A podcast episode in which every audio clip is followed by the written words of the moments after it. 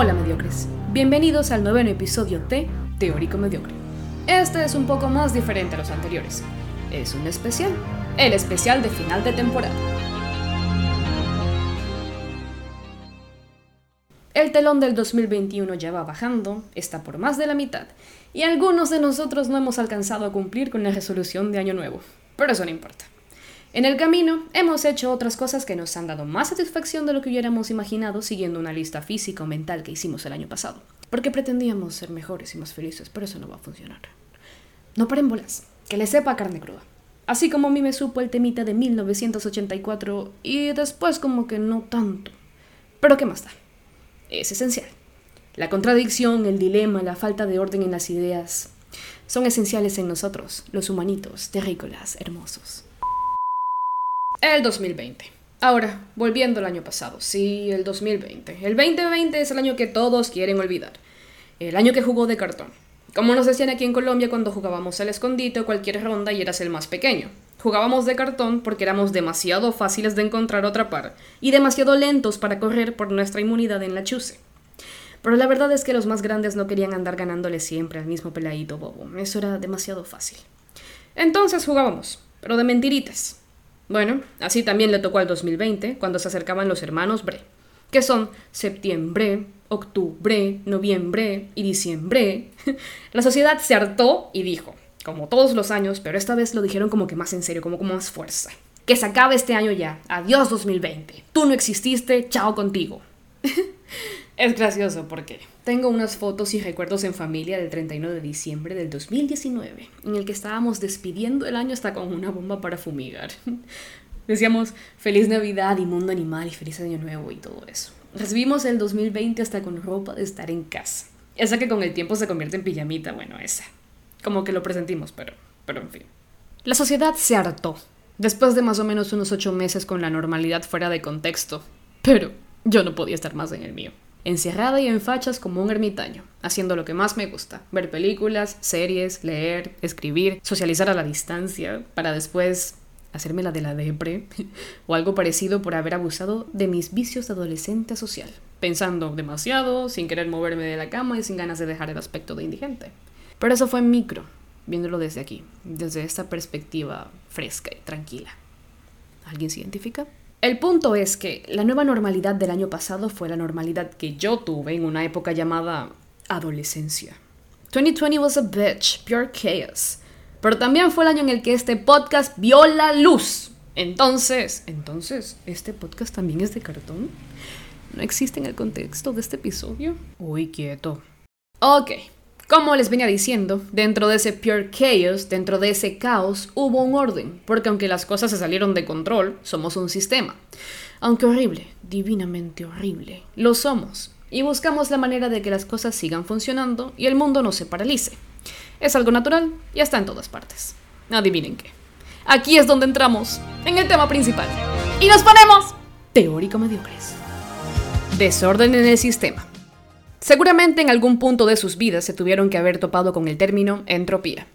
Y algunos también deben estar un poco o bastante familiarizados con él. Yo escuché por primera vez de él en el colegio, cuando ya estaba finalizando el bachillerato. Y luego me lo encontré en la universidad. Ah, la entropía, ¿qué tal?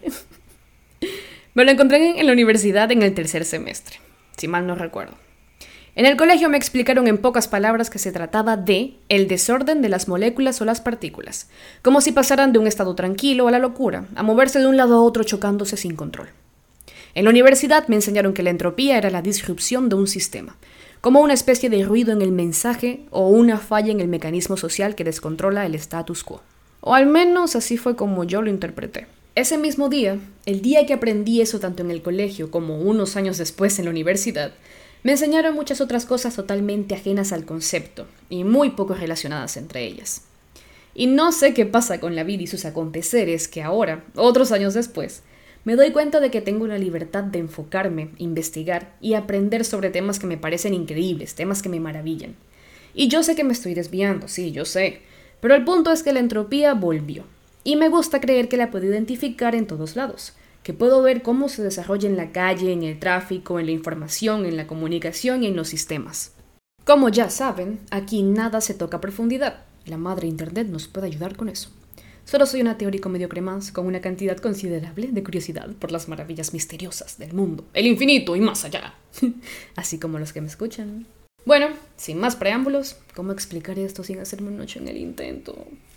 Entropía, ¿de dónde vienes tú? Finales del siglo XIX. Rudolf Clausius, físico y matemático alemán, gran referente de la termodinámica. Este hombre comenzó a pensar en la posibilidad de que debía existir alguna propiedad física de la naturaleza que compitiera con la energía. Debía haber una cantidad relacionada a la transferencia de energía a causa de una diferencia de temperaturas. Y suena un poco complicado, sí, suena complejo, pero no es tan así. Clausius hizo una relación calor-temperatura en la que podemos ver el efecto que tiene el calor que entrega un objeto caliente a otro que está mucho más caliente o por el contrario, muy frío. Con el objeto muy caliente este efecto es pequeño. La transferencia de energía no es tan significativa porque son dos objetos que están calientes y dándose calor entre ellos dos, no pasa nada. Pero cuando se trata de un objeto muy frío, el efecto será mucho mayor, se va a notar bastante el cambio. Como por ejemplo, ¿qué tal si nos vamos a una fiesta? Ya, ya, ponnos en ambiente. Aquí hay música, sonido de copas, hay habladuría y en medio de todo suena un celular. Es probable que quienes lo escuchen sean los que están cerca de quien debe atender la llamada. Así como también es probable que esté cada quien en lo suyo y nadie escuche nada. Ahora, pasó la fiesta, pasó el fin de semana y es lunes. Y estamos en un salón de clases donde están presentando una exposición que requiere de mucha atención, porque el tema va a entrar en la evaluación final y de repente suena el celular con un ringtone de Motorola. ¿Qué puede pasar? Ya, ya, ¿qué puede pasar? Lo primero que puede pasar es que todos dentro del aula, incluidos el profesor, abran sus ojos de tal manera que pareciera que se van a salir sus ojos de sus cuencas, sorprendidos al escuchar un ringtone en pleno examen. Es una exposición. En, ¿Ah? Es una exposición. Eso, en una exposición. Entonces, lo segundo que va a pasar es que dirigirán su mirada hacia el lugar desde el que se supone que sale el sonido. Y es allí cuando todos van a decir, ¡Eh, eh, eh, eh, profe, profe, profe! Y es cuando el profesor se va a acercar al estudiante, digamos, Martínez, que tiene en el bolso. Claro, qué pregunta tan estúpida, ¿no cree, profesor? Obviamente se sabe que tiene un celular en el bolso. ¿Para qué va a preguntar qué tiene en el bolso? Más bien pídaselo de una vez. Martínez, deme el celular que tiene en el bolso. Desviando. Así quedó perfecto. bueno, teniendo en cuenta el escenario y la secuencia de hechos, nos damos cuenta de que el timbre ha irrumpido con la normalidad de la clase. O sea, el silencio de los que estaban prestando atención, las explicaciones del exponente y la concentración del profesor que seguramente estaba esperando a que el exponente se equivocara en algo en lo más mínimo a eso fue lo que Clausius denominó entropía, al cambio abrupto en el estado de reposo de un sistema. Claro que él siendo un físico no solo lo dejó en la descripción del concepto, él lo expresó en números y fórmulas matemáticas. Pero yo sí, yo me quedo con las palabras. Thank you very much. Y les he contado todo eso para resumir en unas frases que la entropía es una medida del desorden de un sistema. Por eso fue muy mínima en la parte, porque había mucho movimiento, gente de aquí para allá, ruido. En cambio, en el salón fue enorme, porque todo estaba quieto, controlado, tranquilo. Ahora, ¿en qué momento el término fue acogido en el glosario de la comunicación social? ¿En qué momento navegó y llegó a la orilla de las investigaciones en la comunicación? Les tengo el dato. Dato mediocre. Vámonos a los años 40, a finales de los años 40. Cuando Shannon y Weaver, Weber, Weber, nunca aprendí cómo pronunciar ese apellido, presentaron la teoría de la información. Básicamente, esta teoría es la madre de todas las teorías de la corriente positivista, o sea, todo lo lineal, vertical y unidireccional de la comunicación. Aunque tiene más relación con la tecnología y las máquinas y las matemáticas que con las palabras y el tú y yo, nosotros, ustedes y ellos, esta teoría explica la manera en la que se transmite y procesa la información. En aquella época se esforzaron bastante por optimizar la transmisión de los mensajes, darles un mejor uso a los canales de comunicación, que fueran más eficientes en ese ámbito, porque enviar información no era tan fácil como ahora. Era bastante, mucho, muy complicado en comparación. Entonces llegan estos señores, Claude Shannon y Warren Weaver Weber, ya saben que no sé pronunciar ese apellido. Estos matemáticos, ingenieros, informáticos, criptógrafos, ellos desmenuzan y desarrollan el proceso hasta llegar a publicarlo en un libro titulado La teoría matemática de la comunicación. El modelo de comunicación que se plantea en esta teoría es nada más y nada menos que el que nos enseñaron en las clases de español, lenguaje, castellano o como le quisieran haber llamado en tu colegio. Sí, ese de emisor, receptor, mensaje, código, canal, oh sí, sí, sí, sí. Todos nos aprendimos el significado de cada término. Todos aprendimos a distinguirlo en un párrafo del texto de la actividad de la página 57 del libro. Y lo transcribimos al cuaderno porque así era la cosa. Pero tal vez no nos enseñaron de dónde fue que surgieron o si fue que se los inventaron. Y sinceramente yo no lo supe hasta después de los 17 o algo así. Esta teoría es poco humana en lo que a comunicación concierne, pero es flexible, como gimnasta o el horario de trabajo ideal. Se puede aplicar en muchos campos, como las clases de primaria en las que omitieron el ruido, la interferencia o la entropía que podía producirse en el intento de enviar información de un lado a otro, de una máquina a otra o de una persona a otra. Un transmisor emite una señal que viaja por un canal hasta llegar a su destino receptor. Pero a lo largo de la transmisión, esta señal se puede ver interferida por un ruido. Intenta decirle a tu tía que la respuesta es menta con banano desde un teléfono roto. A ver qué va a escuchar. ah, ahí está. La entropía. En medio de los interlocutores. Entre lo que quieres decir y lo que resulta llegando. Y tal como en la física, representa una medida del desorden, pero también de la incertidumbre y la cantidad de información contenida en un mensaje, como el ejemplo a continuación. Otra vez vamos a necesitarlos, a tu tía y a ti. Supongamos que ella está esperando un mensaje, una receta para hacer galletitas de chocolate. Ella espera los ingredientes, las cantidades y la preparación, pero tú a veces eres despistado y no rectificas antes a ver si todo está en orden.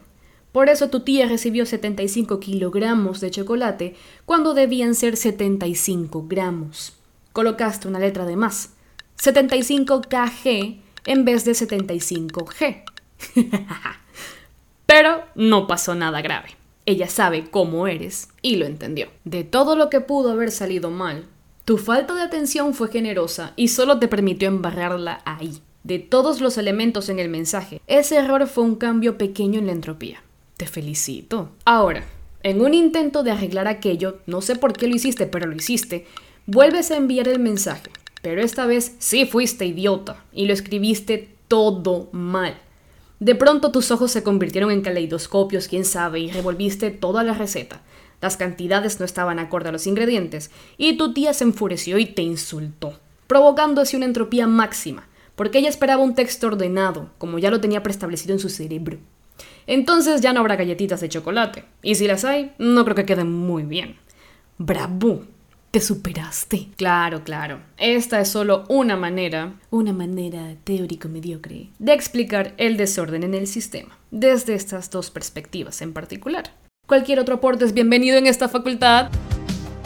Hoy en Comparte cosas que a nadie le interesa saber que sabes, pero las sabes y las quieres compartir. Un dato curioso de Galileo Galilei. A Galileo Galilei le encantaba ver los astros, explorar el cielo, el firmamento, le encantaba hacer esto día y noche se dedicaba a observarlo desde su telescopio. Y así descubrió que el Sol tenía manchas. Y por andar viendo el Sol durante tanto tiempo, directamente desde la lente de ese telescopio, Galileo Galilei se quedó ciego. Datazo. Antes de terminar, sé que tal vez hubo palabras que los dejaron sin señal, como haciendo sintaxis error como la calculadora. no se preocupen, no se preocupen. Aquí tenemos un glosario. Un glosario con el viaje. Lo primero que dije fue no paren bolas. Indica no prestar atención a lo que pasa. O sea, que no presten atención a lo que acabé de decir. ¿Qué? ¿Qué? me, me enredaste. ¿Qué? ¿Qué fue lo que dijiste ahorita? ¿Qué? Que un poco de comedia no hace daño. Un poco de comedia no hace daño. oh. Chuse. El chuse es la frase ¿Cuál frase? Es una palabra. Perdón. El chuse. La chuse. La chuse es una expresión que se usa para dejar en claro que si, el que está escondido toca la chuse se salva. Peladito. Peladito es una palabra que se usa para decir niño pequeño, muchachito, personita. Embarrarla. Equivocarte se usa para expresar un gran error que no quisiste haber cometido porque sería tedioso enmendarlo. Y así hemos llegado al final del especial. Hablamos del 2020, lo suficiente como para no hablar más de él. Hablamos de la entropía, sus orígenes y su aparición en la física y la comunicación. Nos enteramos de una curiosidad sobre Galileo, contamos con la participación de Yaya, quien también nos definió un glosario. Y con este episodio especial finalizamos la primera temporada de... Teórica Mediocre. No nos copiamos de cierta serie de televisión de Nickelodeon, no. Recuerden que pueden seguirme en Instagram como arroba teórico-mediocre, donde están las notas de apoyo para la exposición. Y si hacen clic en el link de la descripción, verán que este podcast está en otras plataformas de streaming y en YouTube, porque ¿por qué no? Hey mediocres, muchas gracias por sintonizar este pod desde donde quiera que estén. Como siempre, una cosa lleva a la otra y aquí estamos. Hasta la próxima emisión. Ya, ya. Hasta la próxima, hasta la próxima, hasta la próxima.